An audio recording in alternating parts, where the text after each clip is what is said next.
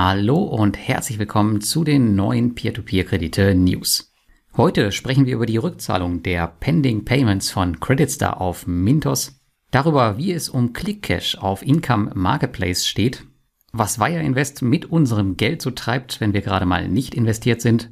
Es geht um regulatorische Anpassungen auf Crowdpeer und das Ende der Robocash Group.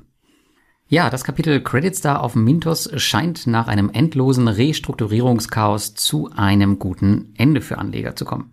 In der letzten Woche erhielten diese so gut wie alle der ausstehenden Gelder zurück und zumindest bei mir im Account ist Credit Star so gut wie abgelöst.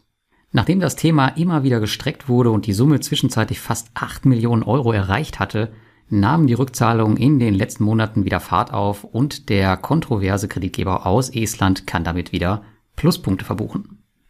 Direkt in Verbindung mit dieser Rückzahlung könnte das Teilunternehmen Monefit stehen, dessen neues Produkt Smart Saver nun monatlich Millionenbeträge von Anlegern einzieht wie ein Schwamm.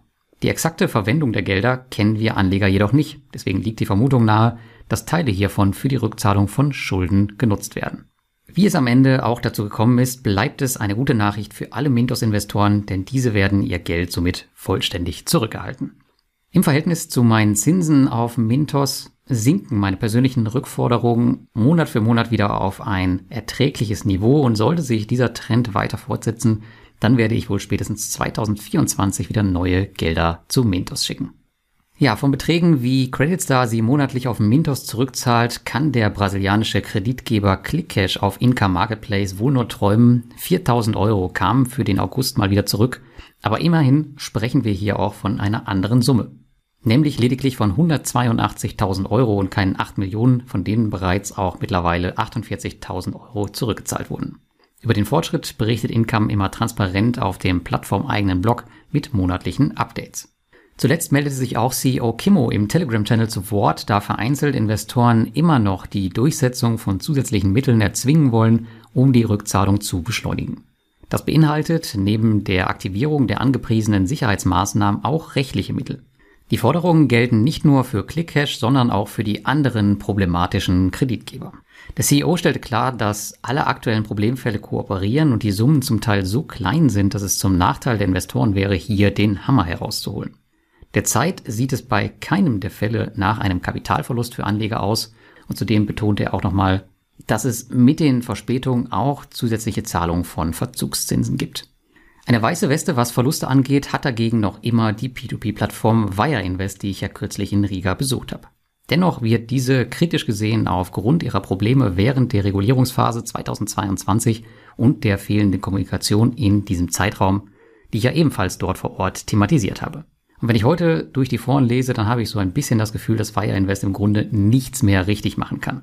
Ich diskutiere bei sowas ja immer gerne mit und diese Diskussionen werden immer sehr, sehr schnell emotional und persönlich. Der Grund dafür erschließt sich mir jedoch nicht wirklich in Gänze. Zuletzt wurden die allgemeinen Geschäftsbedingungen angepasst und hier wurde darauf verwiesen, dass man es sich vorbehalte, verfügbare Gelder nun in Geldmarktfonds oder vergleichbare Instrumente zu investieren und auch das wurde direkt als negatives Geschäftsgebaren ausgelegt. Schauen wir uns aber andere Plattformen an, so scheint das eigentlich ganz normal zu sein, denn auch bei Branchenprimus Mintos finden wir einen ähnlichen Passus in den Bedingungen, der komischerweise allerdings niemals so kritisch diskutiert wurde. Um die Sache zu klären und weitere Spekulationen zu meiden, habe ich beim Management nachgefragt und man sagte mir hier, dass bisher noch keinerlei Mittel irgendwo investiert seien und wenn man das mache, werde man die Investoren über die genutzten Instrumente auch informieren. Zudem wies man darauf hin, dass man nur Instrumente auswähle, die gesetzlich zugelassen sind und auch die niedrigste Risikokategorie haben. Hier reden wir dann von Tagesgeld und Geldmarktfonds, was im Grunde kein Problem darstellen sollte. Und zudem sollte das Geld, was auf den Accounts liegt, ja ohnehin in den meisten Fällen voll investiert sein. Das heißt, ich sehe hier auch das Risiko jetzt nicht wirklich, warum hier schon wieder Diskussionen entstehen. Aber wie ich schon anfangs gesagt habe, ich glaube, Wire Invest kann wie Mintos eine Zeit lang überhaupt gar nichts mehr richtig machen. Kommen wir lieber zu einer Plattform, die sehr viel noch richtig machen kann und auch schon richtig gemacht hat, nämlich Crowdpeer. Im Zuge der europäischen Crowdfunding-Regulierung haben Investoren sicher schon bemerkt, dass einiges an Arbeit auf sie zukommt, denn diese müssen nicht nur neuen Geschäftsbedingungen zustimmen, sondern es muss auch noch ein Fragebogen bezüglich Geldwäsche und KYC ausgefüllt werden.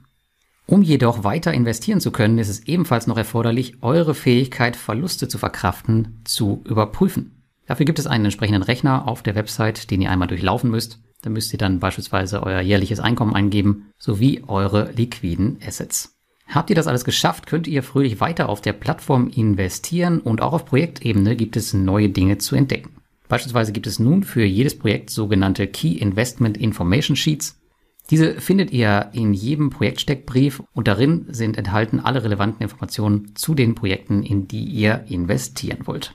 Soweit ich das beurteilen kann, sind alle Anpassungen wirklich professionell umgesetzt, was darauf schließen lässt, dass das Team von Crowdpeer noch ein bisschen mehr mit der Plattform vorhat. Ich sehe die Plattform als eine gute Erweiterung an und habe sie daher auch seit kurzem offiziell in meinem Portfolio gelistet, da sie nun die 2000 Euro Marke überschritten hat. Nochmal zur Erinnerung, ich berichte zum Schutz unbedarfter Anleger nicht über persönliche Portfolioelemente zum Test, wenn die Investmentsumme unter dieser Marke liegt. Die genauen Veränderungen in meinem Portfolio, die kommen dann wieder in meinem Quartalsrückblick, der wird circa Mitte Oktober erscheinen. Ja, und dann gab es zuletzt noch eine Überraschung für alle Robocash-Anleger. Der Mutterkonzern Robocash Group benennt sich um in Una Financial und startete direkt mit einem neuen schicken Webauftritt, an dem man sicherlich schon einige Zeit gearbeitet hat. Kein Anzeichen mehr vom freundlichen Roboter, der seinen Ursprung in Russland mit dem Kreditgeber Seimer hatte und der ja auch noch immer aktiv ist.